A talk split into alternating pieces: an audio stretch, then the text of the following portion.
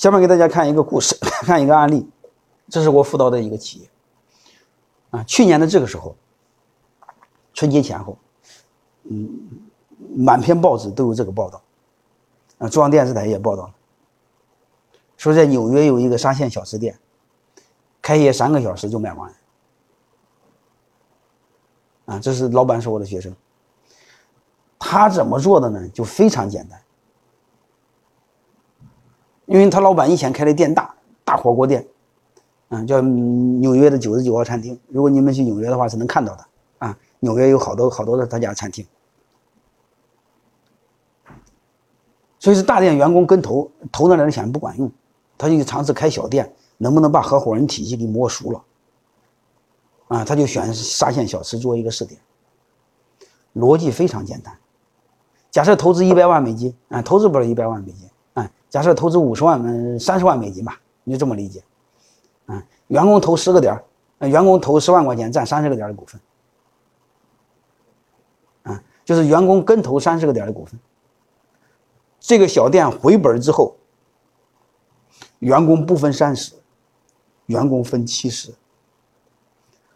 就这么简单，啊！我去这个小店吃过饭。这是十月份我去纽约讲课，我专门看了看了这小店。啊，我去了才知道，哼，你看这个店处在什么位置？处在一个半地下室，位置不是不是非常糟糕，但是他生意为什么这么好呢？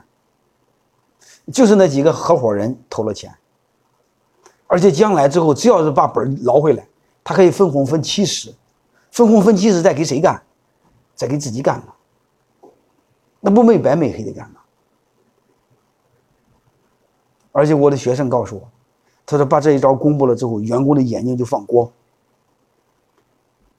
大家知道，在美国，喜欢创业、愿意创业的那个、那个、那个地儿啊，就是硅谷，其他地儿是大家不愿意创业的，因为美国的那个福利特好。对员工来说，你给他三千美金，他是不要的，他宁愿要两千美金。因为要两千美金，他可以申请低保，啊，就很多政府可以免费给他很多东西，啊，所以他的员工很难管的。你在他那创业就更难，啊，但是这种方式你看看多好。我想用姜如祥说过的一句话和大家分享：合伙人团队的业绩定律，业绩背后是团队，这个大家不用说。团队背后是文化，这个大家更不用说；文化背后是心态，更不用说；心态背后是投资。钱在哪，心在哪。这个年头最真实的是钱，最不真实的是嘴。如果你把中间的事儿全抠掉，你会发现，想有业绩就是投资，没有投资就没有业绩。所以各位老板，如果你把这两个关键词搞明白，一切不就简单多了吗？我再问你一句话：如果你的核心团队都跟你投资了，管理还有那么复杂吗？根本就不需要管理，他自己会管理自己啊！这个企业是他家的，还用管吗？我们传统的雇佣关系为什么管理呢？就怕别人不给你干活嘛。现在他在给他自己干，还用你管吗？所以在泰山管理学院，我把百分之七十三的股份都分给我了这帮弟兄。所以泰山管理学院我是不签字的，他爱咋搞咋搞，因为他搞的是他自己的，他搞的不是我的。虽然也搞我的，但是嗯，他们更吃亏呀。所以我一年有一百多天在海外度假，我不管。嗯，即便是另外的一个时间，我在泰山管理学院时间也很少，我一星期也就待个一天两天。